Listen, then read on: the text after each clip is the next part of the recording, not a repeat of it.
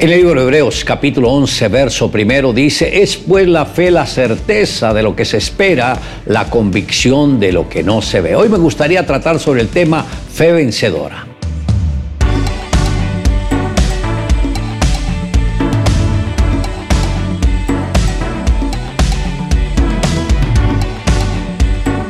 Cuando el ángel Gabriel se le aparece a María y le dice, y ahora concebirás en tu vientre y darás a luz un hijo y llamarás su nombre Jesús.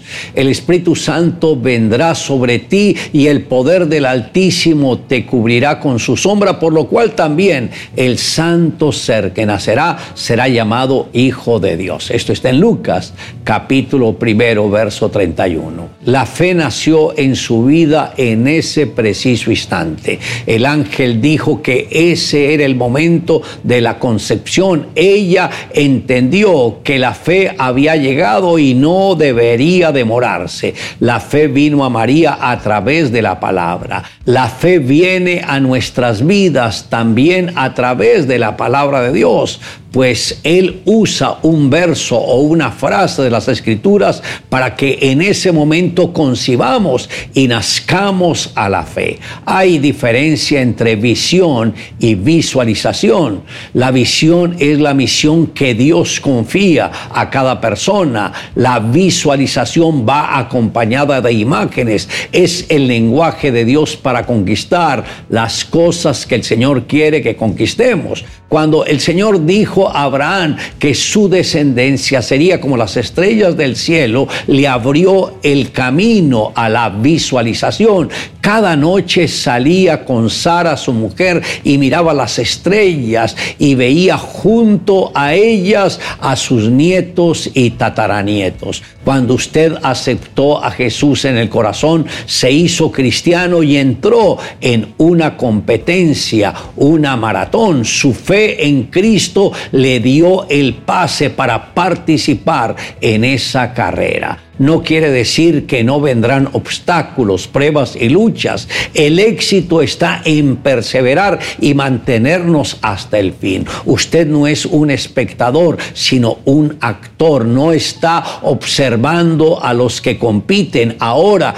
es el que está compitiendo. En este momento hay un escenario donde millones de ojos están sobre su propia vida. Cuando recibimos a Jesús como Salvador, personal, se nos concede que la mente de Cristo, junto con un sinnúmero de beneficios, esté con nosotros. Al observar el entendimiento divino, percibimos el mundo desde otra óptica. La estrategia del adversario es nublar el entendimiento para impedir que la palabra se revele a nuestras vidas. Al comprender el contenido de las escrituras, nuestros ojos se abren y somos desafiados a la conquista.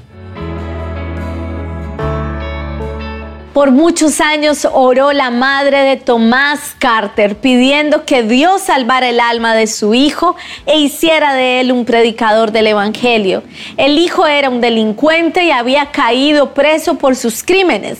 Estando en la cárcel, aquella madre seguía intercediendo por su hijo, creyendo firmemente en que Dios contestaría su oración.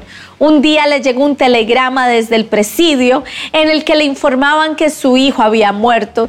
Ella quedó aturdida con la noticia, pues no lo podía creer. Fue a su habitación y oró diciendo, Señor, he creído en tus promesas, he creído en tu palabra, he creído que vería a mi hijo Tomás vivo y predicando el Evangelio y recibo este telegrama diciendo que él está muerto.